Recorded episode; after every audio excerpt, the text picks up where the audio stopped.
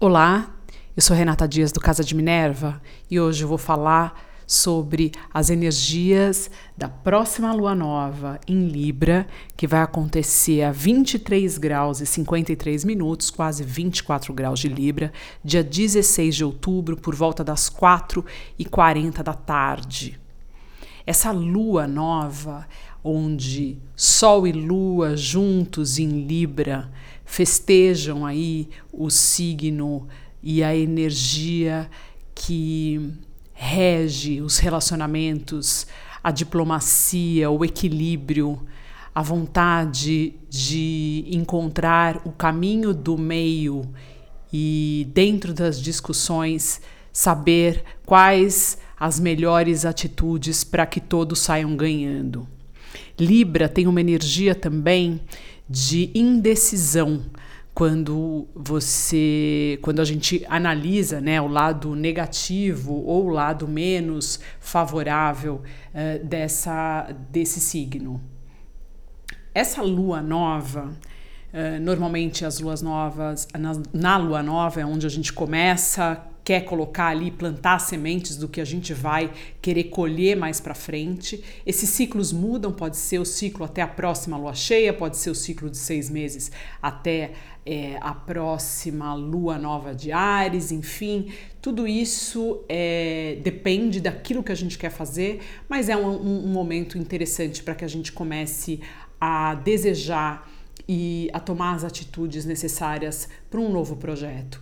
E quando Libra está enfatizado, relacionamentos, amizades, relações é, são mais indicados para que a gente preste atenção nisso e comece a plantar o que, que a gente quer ver daqui para frente nessas áreas, né?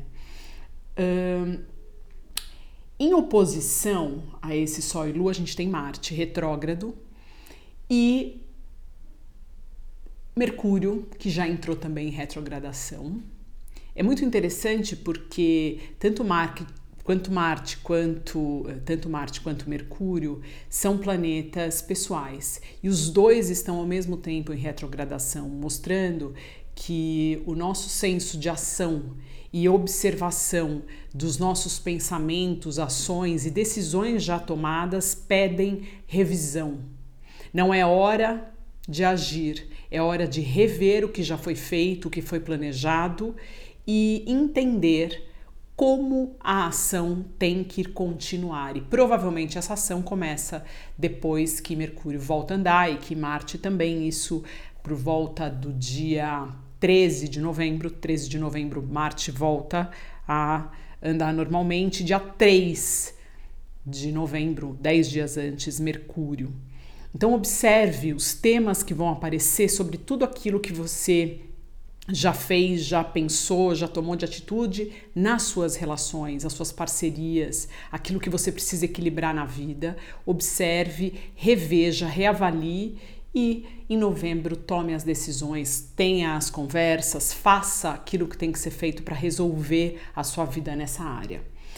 Quem rege essa lua é Vênus e Vênus está em Virgem. Vênus em Virgem é uma energia de arregaçar as mangas e fazer, tomar atitudes, ser mais assertivo, detalhista, olhar aquilo que você não olhou antes. Então observe, né, esses dois planetas pessoais em retrogradação e Virgem que rege essa e Vênus, né, que está em Virgem rege essa lua, observar uh, o que você deixou passar, quais foram os detalhes que você não prestou atenção nas atitudes que você tomou no passado. Outra uh, energia uh, forte é que esse, essa Vênus em Virgem ela está em oposição a Netuno em Peixes, trazendo um pouco de questionamento em relação àquilo que a gente quer e aquilo que a gente sonha, nas nossas decisões, nas nossas relações, naquilo que a gente ama fazer, é, o que a gente tem feito que é contrário àquilo que a gente realmente sonha. Qual é o equilíbrio existente entre essas duas forças? Ou ao contrário, o que a gente sonha e acha que funciona na vida prática, no dia a dia, que é muito da energia de Virgem, realmente funciona ou não? Vênus em Virgem também é uma curadora. Ela cura aquilo que precisa ser uh, melhorado, ela fecha as feridas que foram abertas pela má administração nossa em relação a nossas tarefas diárias e aos nossos relacionamentos. A energia errônea que foi colocada e que pode ter destruído ou abalado essas áreas da vida, finanças também é interessante olhar. Quais as novas atitudes a gente precisa tomar? E o equilíbrio, o equilíbrio entre o nosso sonho e o nosso dia a dia. Como que a gente consegue encontrar esse meio termo para que a vida continue valendo a pena, que a gente faça o que tem que ser feito, mas que o sonho esteja presente e que vale a pena, né? Outra energia que é muito forte também é a oposição entre Mercúrio e Urano. Uh, Urano é a oitava maior de Mercúrio, é a sua elevação. Mercúrio, né, retrógrado, uh, e Urano também. Eles são energias uh, de evolução. É a energia do mental, da comunicação, da troca, mas também do insight, daquilo que está além do que nossa capacidade mental consegue abarcar. Urano mostra muito isso e nos nos eleva muito. Ele tem a ver com liberdade também e Mercúrio também. Mercúrio fala de troca, fala de movimento, fala de novidade. Então a liberdade nas relações precisa ser levada em consideração para que elas continuem existindo de forma equilibrada.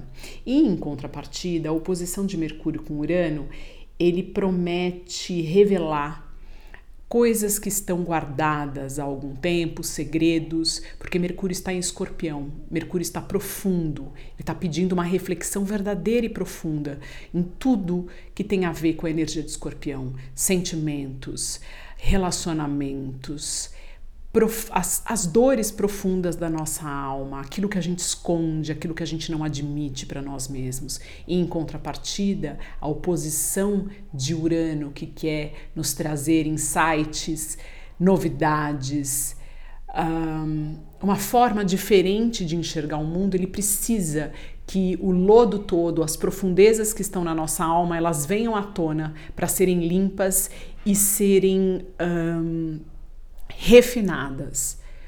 O Urano em Touro, ele pede uma nova forma de rever ou de ver os seus valores. Quais são os seus reais valores? E como você os usa no dia a dia, na energia mais ordinária ou normal ou natural de Mercúrio, né? Como você usa a sua genialidade, a genialidade que está dentro de você, veio com o seu ser. Qual é a forma que você está usando adequadamente? Você só consegue usar e acessar essa genialidade se você for realmente quem você é, sem máscaras, sem subterfúgios, sem desculpas. Então, uma energia forte, uh, com muitas possibilidades de cura em áreas dos relacionamentos e das relações entre as pessoas e dos sonhos também. E a nossa comunicação e a forma de compreender o mundo pode ser modificada depois dessa lua. Esse mês é um mês super poderoso, a gente tem mais uma lua, uma lua cheia em touro, vai bater ali muito próximo de Urano, então Vamos esperar insights, novidades, surpresas, podem ser boas ou ruins, e, mas a verdade provavelmente começa a vir à tona. E o momento de ação é realmente a partir de novembro.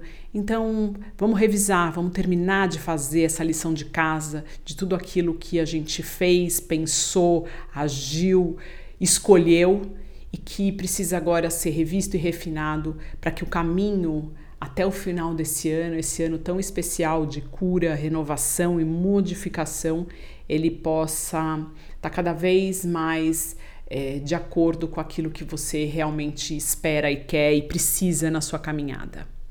Eu deixo vocês por aqui e até o próximo podcast.